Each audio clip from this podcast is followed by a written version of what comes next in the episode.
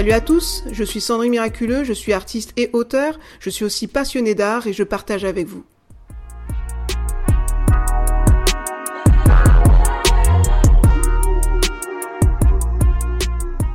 La médiocrité artistique est-elle exclusive à la communauté noire? Inacceptable, la honte, du sabotage, scandaleux, carton rouge, une atteinte à la mémoire de notre héros Thomas Sankara. L'artisan a bâclé le travail, c'est un incompétent. Voici les mots cinglants qui ont été émis à l'encontre du sculpteur Jean-Luc Bambara. Auteur de la statue de Thomas Sankara, le leader de la démocratie burkinabé, et douze bustes représentant ses douze compagnons assassinés le 15 octobre 1987 tous dévoilés le 3 février en présence du président Roch Kaboré et l'ancien président ghanéen John Jerry Rawlins. À la suite de cette polémique, je me suis dit, il faut impérativement que je traite ce sujet. Mais honnêtement, je ne savais pas sous quel angle aborder le sujet. Donc j'ai préféré traiter d'autres thèmes avant de vous proposer une série sur la sculpture dont le premier épisode titré L'art de la censure quand le milieu du sport s'en mêle, qui est actuellement disponible sur ma chaîne. En méditant sur ce sujet, je me suis demandé, mais en fin de compte, qui était le véritable responsable de ce qu'on a qualifié de médiocrité africaine? L'incompétence du sculpteur Le choix des commanditaires de la statue L'illégitimité du peuple burkinabé pour juger de la qualité d'une sculpture Ou tout simplement Thomas Sankara lui-même Pour le savoir, je vous invite à écouter la vidéo jusqu'au bout. La médiocrité dans la communauté noire, un mal profond.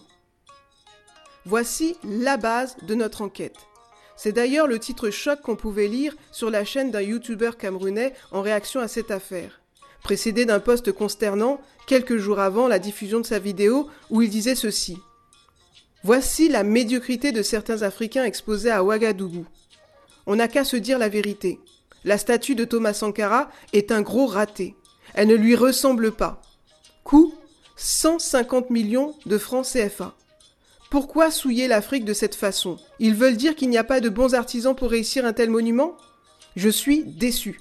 Le fait que la réalisation soit faite par un Africain est top, mais un tel raté discrédite l'art africain. Il faut enlever cette statue et recommencer. Et pour cause. Tel un visionnaire ou un lanceur d'alerte, en 2019 déjà, ce youtubeur entrepreneur de la diaspora africaine nous partageait déjà son mécontentement et invitait la communauté noire francophone et les Africains en particulier à sortir de la médiocrité. Il existe trois catégories de personnes. Les personnes qui aiment l'excellence, les personnes qui aiment les choses normales et les personnes qui aiment la médiocrité, affirmait-il. Puis il poursuit en disant La partie francophone de la communauté africaine qui aime la médiocrité est de loin la plus nombreuse. Et sans qu'on se rende compte, on a fini par ériger la médiocrité comme un standard. Et ceux qui aiment l'excellence deviennent nos ennemis. On ne les comprend pas, on les juge. Et pour remédier à ce malaise, il encourageait la communauté noire à rechercher l'excellence, ce qui ne ferait que changer notre regard par rapport à la médiocrité. Moi, je compléterai par un verset en Proverbe 22, 29 de la Bible qui dit Si tu vois un homme habile dans son ouvrage, il se tient auprès des rois, il ne se tient pas auprès des gens obscurs. Suite à cela, l'entrepreneur panafricaniste ajoute Il y a deux statues qui ont été faites pour illustrer deux personnages africains. Une de Sheikh Anta Diop et une autre de Thomas Sankara. Ces statues ne ressemblent pas du tout aux illustres personnages qu'elles sont censées représenter. Autant d'argent pour mettre sur pied une statue qui ne ressemble même pas à Thomas Sankara. Quand un pays décide d'honorer un de ses héros et de faire une statue, eh bien cette statue-là, elle ne représente pas que le héros. Elle représente le savoir-faire du pays. Elle représente le niveau de technologie dans le pays. Elle représente le niveau d'exigence, elle représente le niveau de science, elle représente le moyen de dire au monde entier voilà ce qu'on sait faire. Ce n'est pas qu'une question de statut. D'ailleurs, regardez le niveau des statues qui sont faites dans certains pays d'Europe. Comme le général de Gaulle, regardez le niveau de qualité qui est fait dans ces statuettes, qui sont gravées dans le marbre, dans la pierre des technologies qui sont faites depuis 1700, certains depuis 1600. Cela fait 400 ans que les gens en Europe maîtrisent ce genre de technique-là. Et chez nous, 400 ans plus tard, on décide de faire des statuettes et elles ne ressemblent même pas aux gens que l'on décide de représenter. Et enfin, comme une punchline à Jean-Luc Bambara, l'auteur de la statue ratée, qui s'était justifié auprès de la presse en disant c'est l'inculture artistique qui provoque tout ce bruit. Le fondateur de la chaîne à succès d'Investir au pays répond par cette affirmation. Dans notre communauté africaine, très peu de gens sont excellents. On n'a pas cette culture de l'excellence. Bref, je ne veux pas faire trop long, donc si vous voulez avoir le contenu complet de ces vidéos, je vous mets tout cela en barre de description. Je poursuis. Donc après avoir approuvé et commenté positivement la vidéo du youtubeur entrepreneur, j'ai effectué quelques recherches de mon côté sur cette affaire. Contrairement à ce que pense l'influenceur entrepreneur aux 445 000 abonnés, les Burkinabés ont été les premiers à s'indigner. Mais en effet, leur degré d'exigence a semblé donner raison à la clairvoyance de notre youtubeur. Le pays des hommes intègres, couramment appelé Burkina, se sont contentés de ce qui est juste bien. Alors si nos amis burkinabés se sont satisfaits d'une statue médiocre comme une chose excellente, est-ce à cause de l'incompétence de Jean-Luc Bambara? Mais qui est Jean-Luc Bambara? Hormis le fait d'être l'auteur de la statue de Thomas Sankara, contrairement aux accusations de ses détracteurs, Jean-Luc Bambara n'est pas un amateur ou juste un artiste du dimanche. C'est un sculpteur de formation et le CEO d'une entreprise culturelle appelée l'espace culturel Barceau, qui est donc susceptible de répondre aux commandes d'œuvres d'art public. C'est aussi un Burkinois de 57 ans, né au Garango, une ville dans la province de Boulgou, dans la région du centre-est du Burkina Faso. Il appartient plus précisément à l'ethnie Bissa, une langue bantoue appelée aussi langue de base, Bassa, Mbene ou Bissa, parlée au Cameroun qui compte environ 230 000 locuteurs. Par ailleurs, il a étudié au CNAA, Centre national des arts et métiers, du Burkina Faso à Ouagadougou, où il a d'ailleurs enseigné à son neveu, du nom de Parfait Bambara, qui a lui-même étudié aux Beaux-Arts de Paris. De plus, il est l'auteur de plusieurs commandes publiques au Burkina Faso. D'ailleurs, ses sculptures ornent les espaces publics de la capitale du Burkina, mais pas seulement. Il a également exposé aux États-Unis, en Europe, notamment en Allemagne, au Portugal et en Espagne, plus précisément à Castellón. La ville a installé une sculpture de Bambara en hommage aux musiciens de la Plaza Ma Agustina. Notons aussi que Jean-Luc Bambara n'est pas un novice en matière de statuaire illustrant un personnage historique. Il est aussi l'auteur de la statue de Johanny Thévenoud, un prêtre évêque missionnaire français mort à Ouagadougou en 1949. Vous pouvez par ailleurs trouver sa fiche Wikipédia sur les moteurs de recherche. En définitive, Jean-Luc Bambara est un artiste sculpteur formé, qualifié et reconnu dans son pays. Mais alors, que s'est-il passé? Écoutons-le. Je suis Jean-Luc Bambara, artiste sculpteur burkinabé. Voilà, je suis l'artiste qui a réalisé la statue euh, que vous voyez juste derrière moi.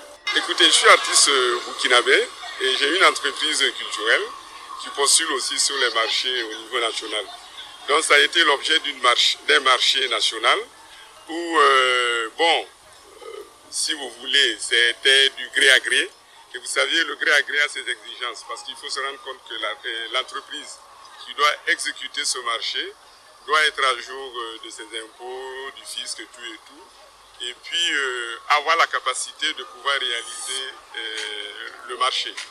Et bon, il faut que vous vous rendiez compte aussi que c'est un marché où on ne te donne pas d'avance, rien, rien, donc tu dois compter sur tes propres forces. Et vu euh, mon entreprise qui regroupe euh, au minimum 50 euh, artistes burkinabés, c'est ça qui a joué. C'est ainsi que le choix s'est posé sur nous. Pour ce marché, on était confronté à plusieurs problèmes. Comme je vous l'ai dit, d'abord les questions de moyens. Et aussi, on, a, on ne disposait que d'un délai voilà, exigé par euh, euh, le marché euh, burkinabé qui te donne 120 jours. Et 120 jours devaient nous servir à réaliser 5 statues, dont celle de Thomas Sankara.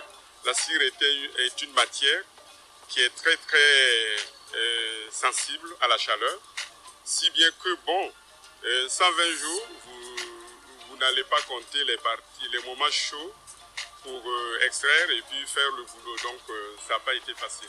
Donc c'est un peu joué, un peu sur euh, la réalisation finale, les travaux techniques de l'œuvre. Si je peux sculpter du bronze, je peux résister aussi à tout ce qui est situation difficile. Il y a ces critiques passionnelles qui avaient pour objectif de dénigrer. Vous voyez? Et c'est ça surtout que, que je peux dire là-dessus. Il y avait deux sortes de critiques. D'accord? Critique objective et critique passionnelle. critique objective, ça, j'en ai bien pris parce que ça, va, ça y va pour euh, mon lendemain meilleur. Mais les critiques passionnelles, bon, on est un peu blindé, donc euh, ça va. C'est une œuvre qui a, fait, qui a été faite à une certaine échelle. D'accord? Vous parlez de 200 mètres, il y en a qui ont parlé de 1000 mètres, il y en a qui ont parlé de 2000 mètres. Il y en a, qu'est-ce qu'on n'a pas avancé? Moi, j'ai parlé de la perspective où il fallait être à un certain niveau pour mieux voir l'œuvre, mais pas, euh, mais pas être au pied de l'œuvre. Quand tu es au pied de l'œuvre, tu vois une autre image. Sinon, ce n'était pas pour défendre euh, le fait que j'ai raté l'œuvre ou quoi. Non, je vous dis, j'ai tenu compte de la perspective. Elle devait être mise à une certaine hauteur, si bien qu'il fallait effectivement la voir à une certaine dimension. Donc ces histoires de 1000 mètres, 5000 mètres, etc., etc., il y en a qui disent même à Zignaré, il faut aller jusqu'à Zignaré pour voir. Bon, ce n'est pas, moi je ne vais pas leur faire un procès. Je dis même jusque-là, aujourd'hui, l'œuvre là où elle est, il y a cette question de perspective qui s'impose toujours. Bien qu'on ait simulé les deux, la perspective de près et la perspective de loin. Moi, je me réjouis parce que parce qu'il y a ceux-là qui, euh, qui étaient mes détracteurs, qui se sont convertis en personnes réalistes, qui ont apprécié et qui ont reconnu que, bon, il faut se dire que j'ai pas beaucoup lu, hein, mais la majorité reconnaissent que c'est une œuvre d'art, mais pas une photo, et qu'il y a un effort qui a été fait. Donc euh, c'est l'idéal. Et ce qui m'a réjoui, c'est cela. C'est une œuvre qui a été réalisée à partir de la technique de la cire perdue. La cire perdue, c'est quoi? Bon, d'abord, euh, il faut modeler l'œuvre en argile pour euh, avoir à peu près ce que nous voulons représenter. Et après, un moulage en plâtre s'impose. Et à partir de ce moule, tirer l'œuvre en cire, en cire perdue d'abeille. C'est pour ça que je vous ai dit qu'on a travaillé dans un contexte où il faisait très chaud, parce que la cire perdue d'abeille est très sensible à la chaleur. Et c'est là que, compte tenu de la rapidité de certaines actions, de certaines étapes, euh, la première œuvre avait subi quelques déformations. Donc après la cire perdue, on a un moulage euh, en matériaux pour coulage en bronze. Donc par la suite, on coule l'œuvre en bronze et puis bon, s'impose, viennent, interviennent après eh, la finition. Ce que nous avons corrigé, c'est les parties déformées. Par exemple, le corps, la poitrine et surtout la tête. La tête où on était obligé de reprendre plusieurs têtes pour voir, puisqu'il fallait faire un greffage. Comme la tête était surtout euh, euh, l'objet principal de la polémique, nous l'avons carrément déposé. Et puis, euh, adapter la tête qu'il fallait. Donc au vu des arguments que le sculpteur a avancés, on comprend mieux les difficultés qu'il a rencontrées avec la chaleur, la matière qu'il avait pour honorer la commande dans les délais, et sans compter la pression. Non, sérieusement, quatre mois pour faire plusieurs sculptures monumentales, dont celle de Sankara, qui est considéré comme un héros pour la jeunesse africaine et un homme intègre dans son pays.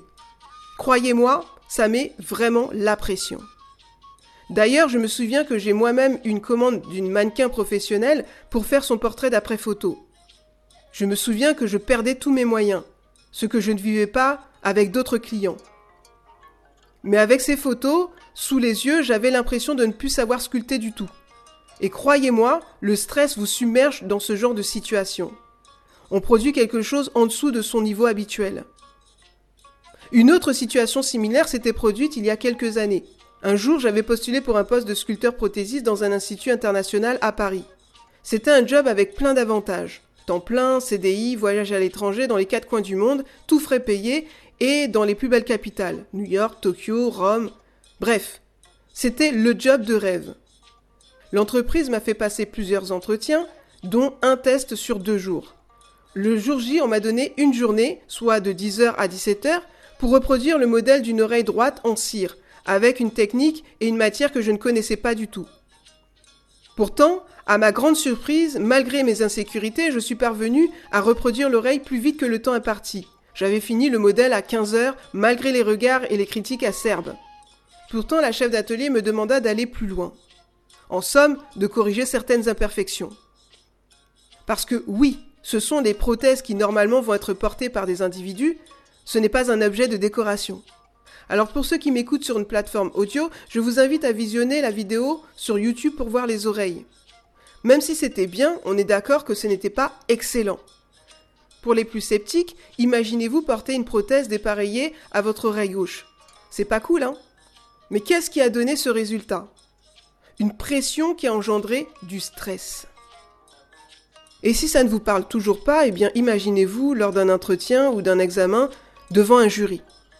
D'ailleurs, à la question quelle autre particularité cette nouvelle statue a comparativement à la précédente, Jean-Luc Bambara dit quelque chose de très important pour un artiste sculpteur.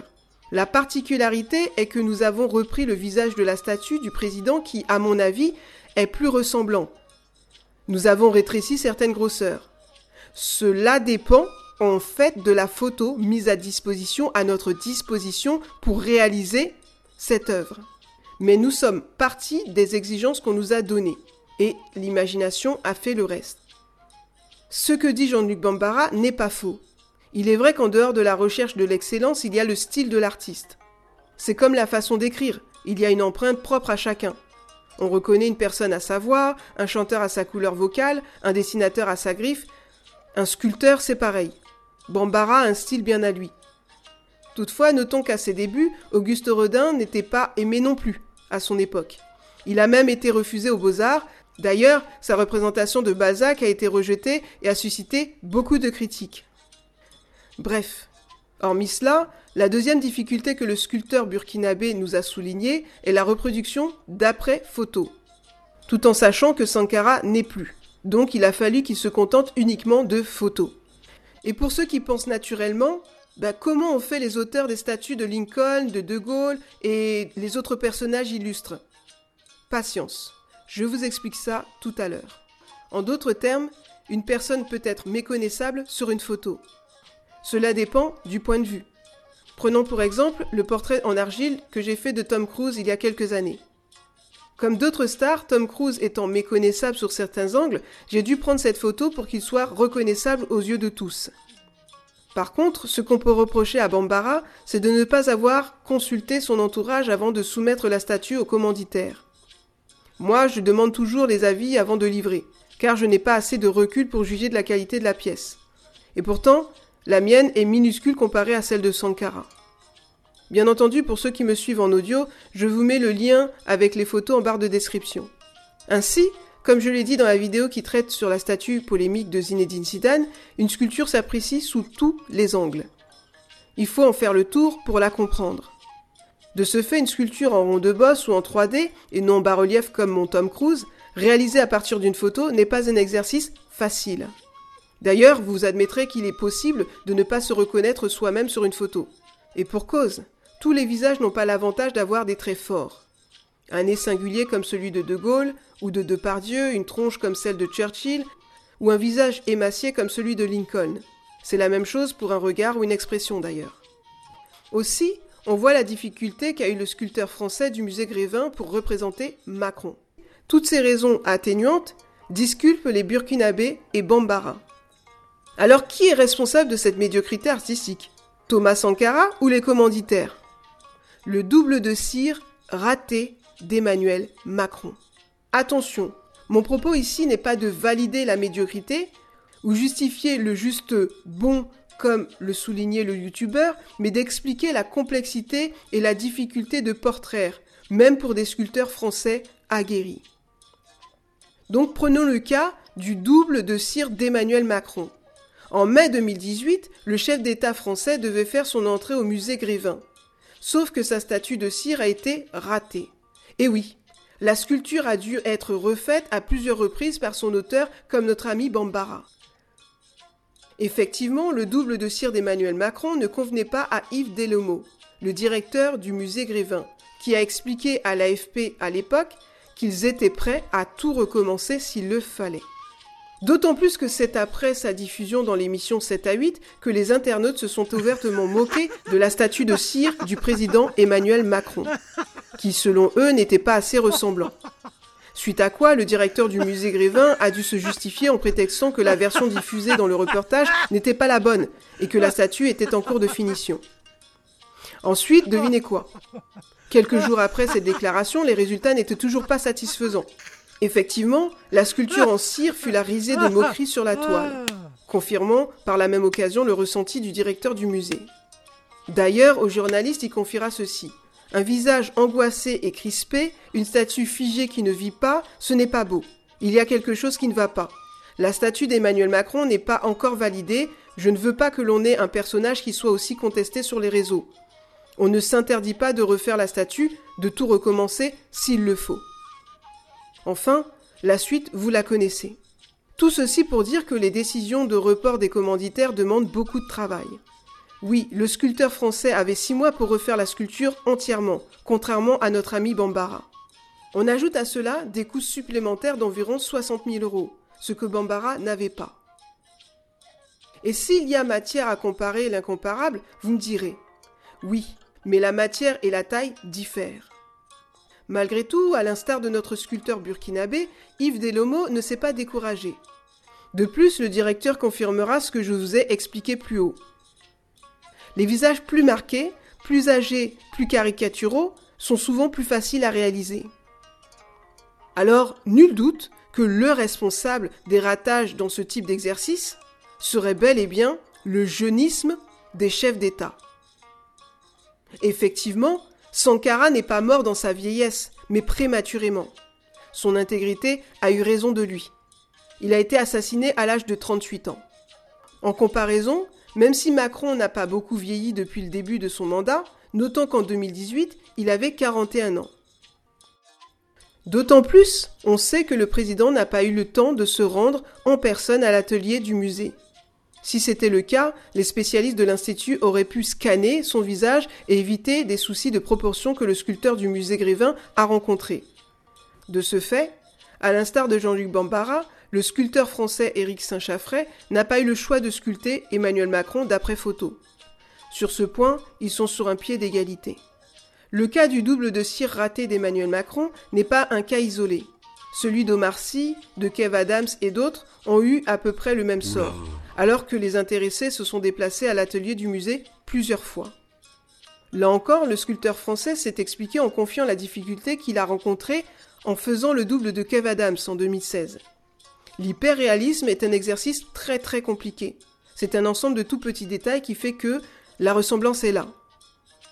Pourtant, choqué par le double de cire qui semblait plus vieux que Kev Adams, un internaute demande à Kev sur Twitter euh, Kev Adams, t'as vraiment validé ça? Pas vraiment convaincu de la reproduction, l'humoriste âgé de 26 ans à l'époque répond avec humour Ah, j'ai 73 ans. Hashtag Botox, hashtag futur, hashtag Grévin. Et dire que moi, Sandrine, j'ai postulé plusieurs fois pour travailler en tant que sculptrice au musée Grévin. Les fois, on croit qu'on n'est pas assez bon pour un poste, mais au final... Voilà, j'espère que j'ai pu vous éclairer sur le sujet. Partagez-moi vos ressentis dans les commentaires. N'hésitez pas à me communiquer des sujets sur l'art que je pourrais éventuellement traiter. Donc on se voit dans 15 jours avec un sujet dit sensible que j'avais déjà survolé dans un podcast sur l'artivisme. Il s'agit du déboulonnage des sculptures. Pour ceux qui me suivent sur YouTube, n'hésitez pas à liker et à partager les vidéos. Vous le savez, cela m'encouragera dans mon travail et vous ferez monter la chaîne toujours un peu plus. Merci de m'avoir écouté jusqu'au bout. C'était Sandrine Miraculeuse sur Passionné d'art, la petite chaîne qui monte. À bientôt. Be bless. Ciao.